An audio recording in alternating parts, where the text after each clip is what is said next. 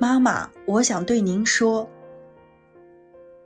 慈母手中线，游子身上衣。”妈妈用这句话形容您，真是再合适不过了。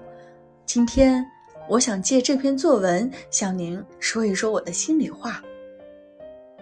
妈妈，您有一双白嫩灵巧的手，家里大大小小的毛衣都是您织的。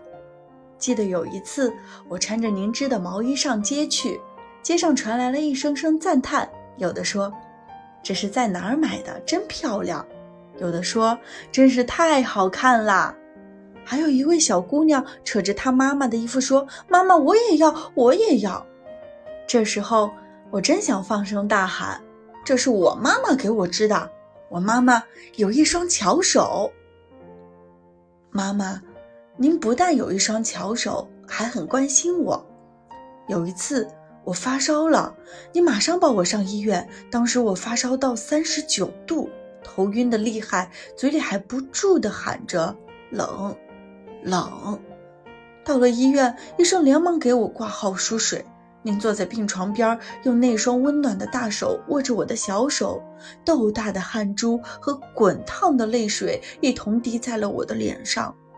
顿时，我的心里开满了幸福的花朵，病也好像好了一大半。妈妈，您还有一双会说话的眼睛。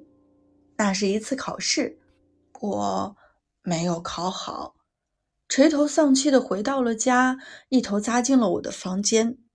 您问我怎么了，我也不出声。您急了，平时那双明亮的眼睛满是恐惧和担心。我终于忍不住了，扑到您的怀里，边哭边说：“妈妈，这次我没有考好。”您没有批评我，而是意味深长地说：“孩子，没关系，下次努力就行了。”妈妈，谢谢您，我的好妈妈，是您给了我生命。妈妈，我爱您。